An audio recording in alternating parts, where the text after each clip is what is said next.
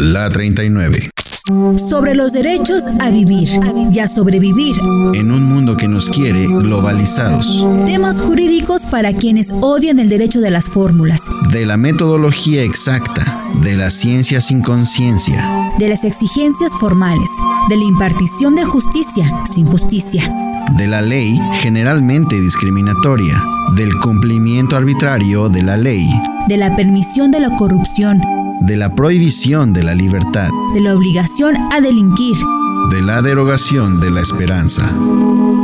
Esta ocasión vamos a platicar aquí en la 39 respecto a la discrecionalidad en el derecho, es decir, qué ha hecho el derecho para que se esté a favor o en contra de la discrecionalidad.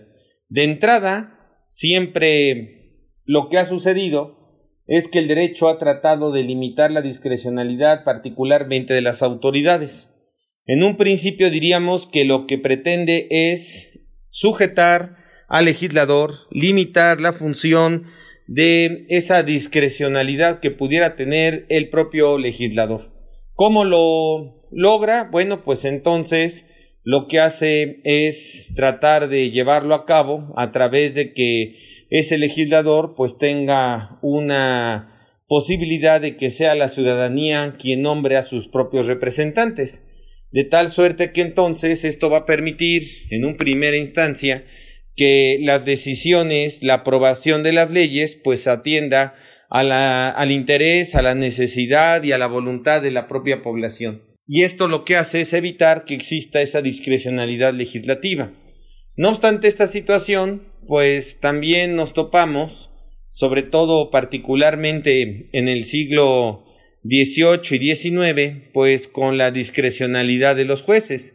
Y esto atiende a que en esos tiempos, pues veníamos de siglos en los cuales no había un propio principio de legalidad o el principio de legalidad era una complejidad de una gran cantidad de leyes que hacía imposible saber cuáles eran las reglas, las disposiciones, las ordenanzas, los códex, las disposiciones en general que tenían que aplicarse en un determinado territorio. Esto sosteniendo que había una multiplicidad de autoridades y ante esa multiplicidad de autoridades legislativas, es decir, que creaban sus propias disposiciones legales, pues nos encontrábamos con el problema de que los jueces se, se topaban con una gran cantidad de ordenamientos, disposiciones, regulaciones, que no era nada fácil limitarlas, que no era nada fácil restringir esa función por parte de los jueces en cuanto a delimitarse solamente con la aplicación simple de la ley. Esto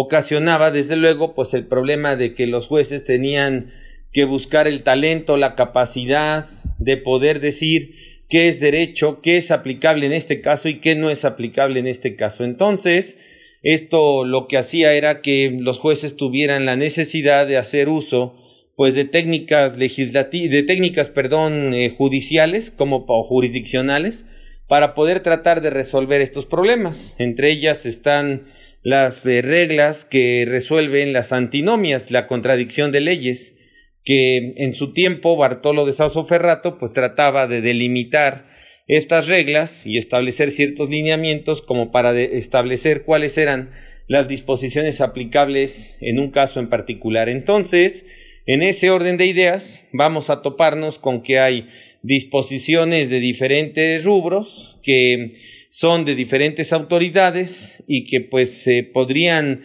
eh, digamos circunscribirse a aplicarse en un caso concreto en un momento determinado. Por eso era necesario regularlas a través de disposiciones que eh, pues ya no fueran a discrecionalidad de los jueces, porque ante estas reglas de que la norma superior excluye a la inferior, la posterior a la anterior, la general a la especial, la norma eh, benigna a la maligna, pues el problema que existía era la subjetividad por parte de los jueces de poder determinar cuál de estas reglas eran las aplicables. Entonces, la escuela francesa, pues lo que trató de hacer es limitar la función del legislador. ¿Y cómo se limita la función del legislador? Pues se limita precisamente a través de lo que viene siendo toda esta serie de regulaciones que vamos a encontrar, donde vamos a poder observar que el legislador se va a encargar de sujetar al juez a la ley y con esto evitar la discrecionalidad de los jueces.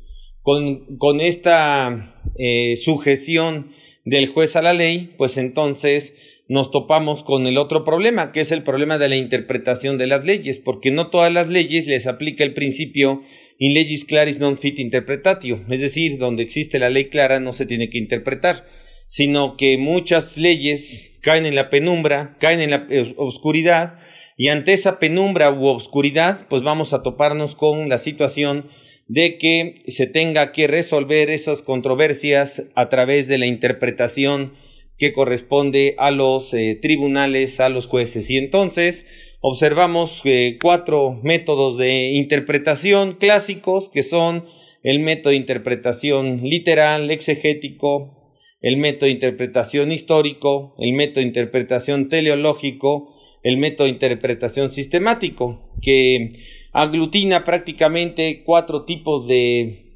interpretaciones de las normas jurídicas.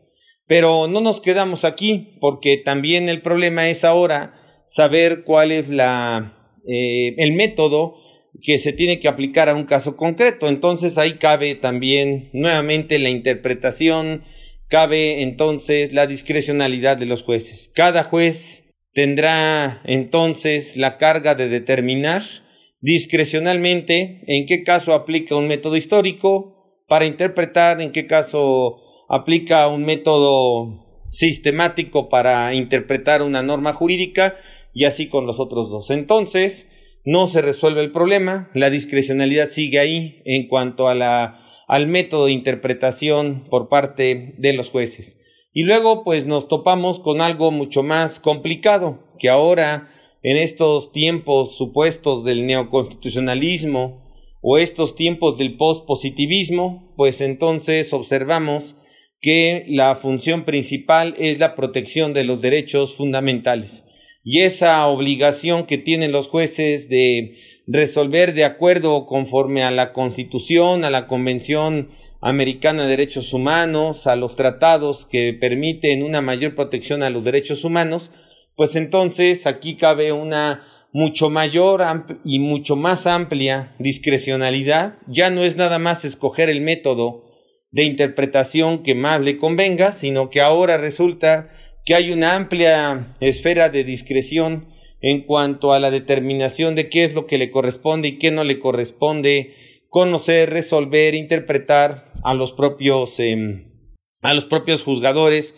cuando aplican una determinado derecho y dejan atrás otro derecho. Lo cierto es que pasando por el naturalismo, después llegando al positivismo y dando el salto a este pospositivismo, pues de todas maneras seguimos insistiendo con una forma más eficaz de que el derecho trate de limitar la discrecionalidad de las autoridades. Y pues nos hemos topado con que si no es la discrecionalidad en las antinomias es la discrecionalidad en la interpretación de las normas y ahora es la discrecionalidad en cuanto a la mayor protección al derecho fundamental que corresponda. Finalmente, nos seguimos quedando con las discrecionalidades. Y ante esta pregunta de qué tan importante es entonces limitar la discrecionalidad en el derecho, pues vamos a decir que es tan importante porque si nosotros no limitamos esa discrecionalidad en el derecho, pues lo que está haciendo el derecho es justificar la arbitrariedad, justificar la corrupción, justificar la política y por lo tanto que la política esté sobre el derecho y no el derecho sobre la política. Estos temas se pueden profundizar en los siguientes libros. La utilidad de la filosofía del derecho en el derecho tributario. Clasificación de las violaciones de fondo y forma en los procedimientos de las autoridades tributarias. Temas jurídicos para tiempos no jurídicos. Entre depredación e indiferencia. El plan de Ayala desde otra mirada. La última página en defensa fiscal. Para conocer la ley federal. Para la prevención e identificación de operaciones con recursos de procedencia ilícita. Los procedimientos de fiscalización de un derecho fiscal de la sospecha. Notas para una defensa fiscal de emergencia. Investigación jurídica y docencia. Docencia jurídica Tratado de Direito, constitucional. Así vimos México. Apuntes contemporáneos de derecho. Viviendo la Constitución a 100 años de su promulgación. Identidad migrante. Derecho y sociedad. Notas para entender la realidad. La Declaración Universal de los Derechos Humanos en su septuagésimo aniversario. Derechos actuales, realidades y desafíos.